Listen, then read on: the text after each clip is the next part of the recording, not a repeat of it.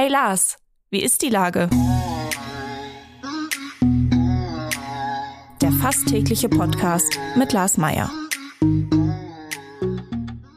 Wie ist die Lage? Unser fast täglicher Podcast in Kooperation mit der Hamburger Morgenpost, der Gute-Leute-Fabrik und Ahoi Radio spürt tagesaktuellen Fragen nach. Mein Name ist Lars Meyer und ich rufe fast täglich gute Leute aus Hamburg an.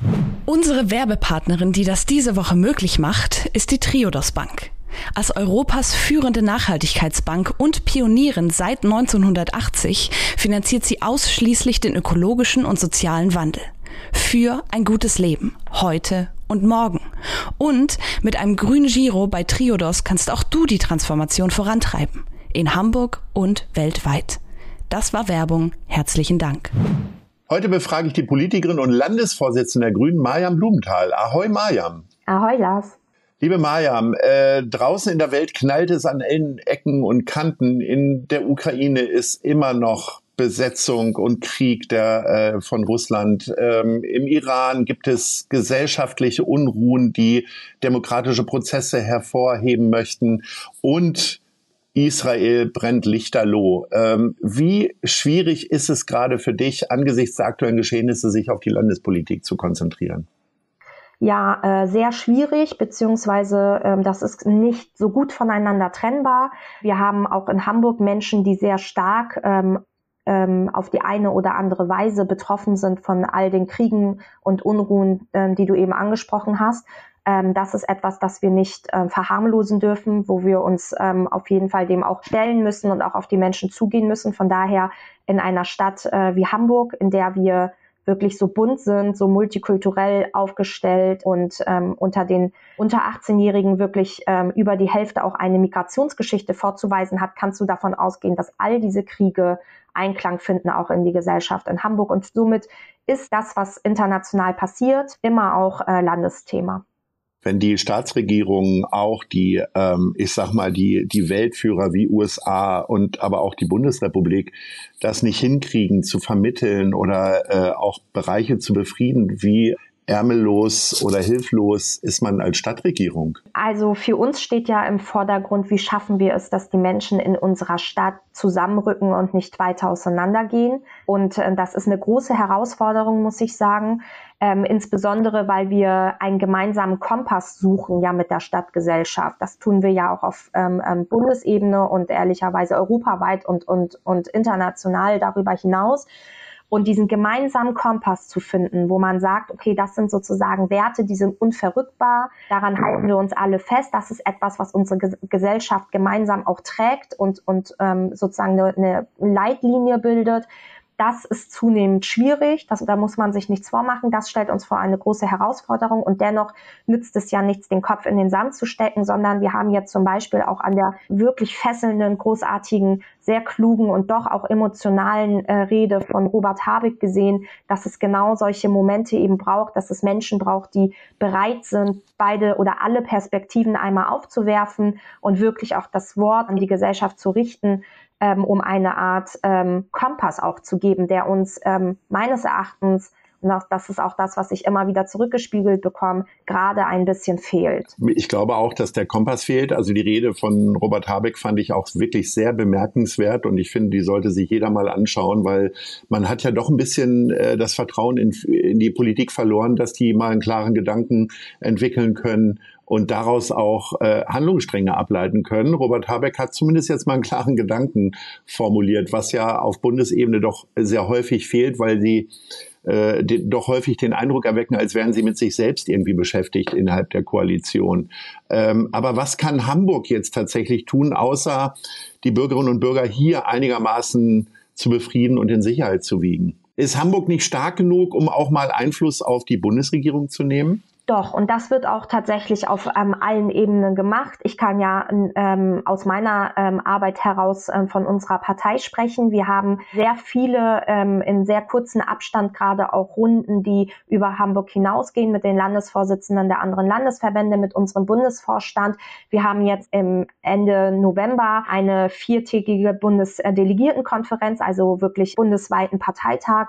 Da werden diese Themen besprochen und äh, wir sind natürlich immer dabei, auch unsere Bundesebene, unseren Bundesvorstand, dann das sind ja unsere direkten AnsprechpartnerInnen, wirklich auch ähm, unsere Perspektive ja mitzugeben und unsere Wünsche dazu äußern, was wir uns auch von Bundesebene ähm, wünschen und erhoffen und was wir eben auch erwarten. Aber unsere Arbeit in Hamburg beinhaltet ähm, gerade die Gesellschaft zusammenzuhalten. Da fokussieren wir uns jetzt in unserer alltäglichen Arbeit darauf, dass wir mit unserem Koalitionspartner zusammen, und da sind wir auch in engen Gesprächen gerade, ähm, und ich glaube, das ist auch etwas, was äh, woran man auch erkennt, wenn Zusammenarbeiten dann doch besser funktioniert, als das immer alle glauben, wenn man gerade in solchen Zeiten wirklich auch zusammenrückt und die Köpfe zusammensteckt ähm, und versucht, gemeinsame Antworten zu finden. Und ich glaube, du hattest ja eben angesprochen, diese Streitigkeiten auch in der ähm, Bundesregierung, das ist etwas, was ja zunehmend äh, und oder auch da nochmal zusätzlich Menschen verunsichert. Das wollen wir in Hamburg auf gar keinen Fall.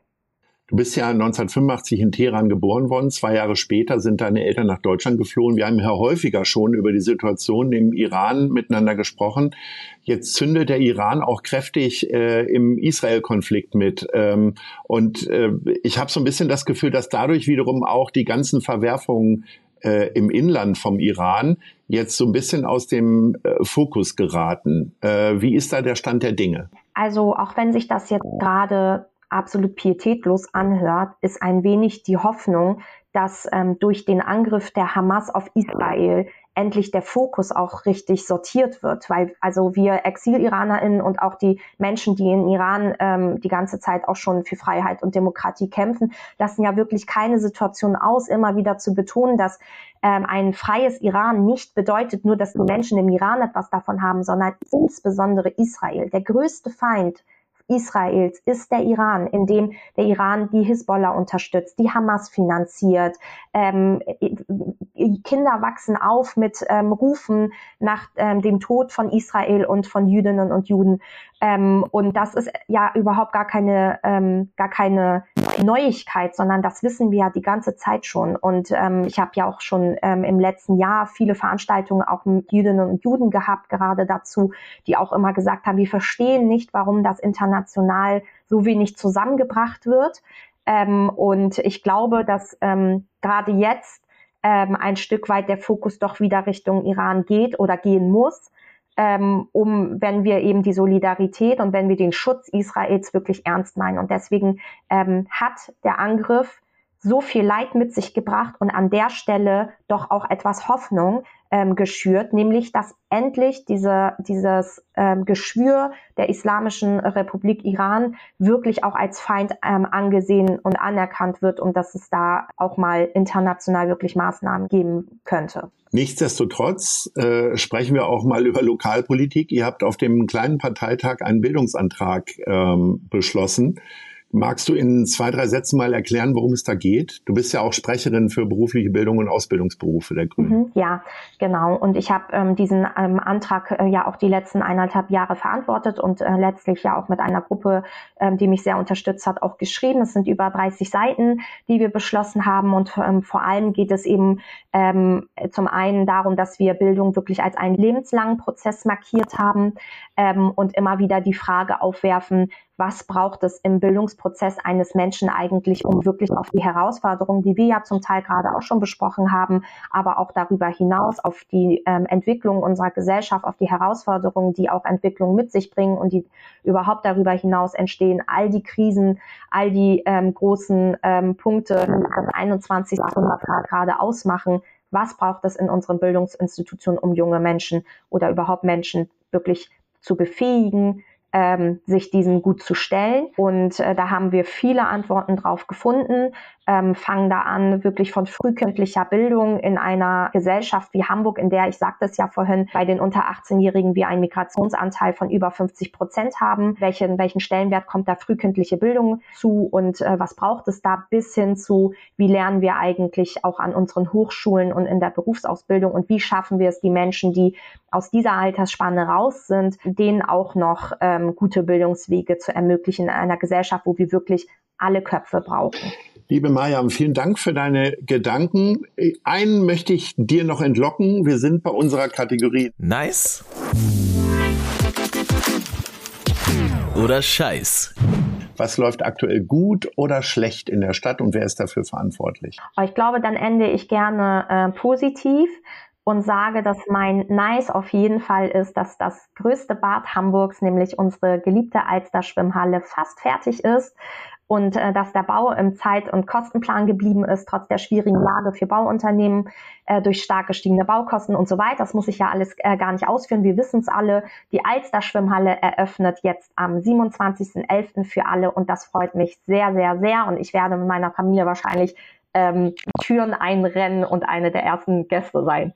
Liebe Mariam, wenn wir uns dann nicht in der Alster Schwimmhalle treffen, dann hoffentlich bald äh, in einem anderen feierlichen Rahmen. Ich bedanke mich recht herzlich und sage Ahoi. Ahoi, Dankeschön. Dieser Podcast wird präsentiert von der Gute-Leute-Fabrik, der Hamburger Morgenpost und Ahoi Radio.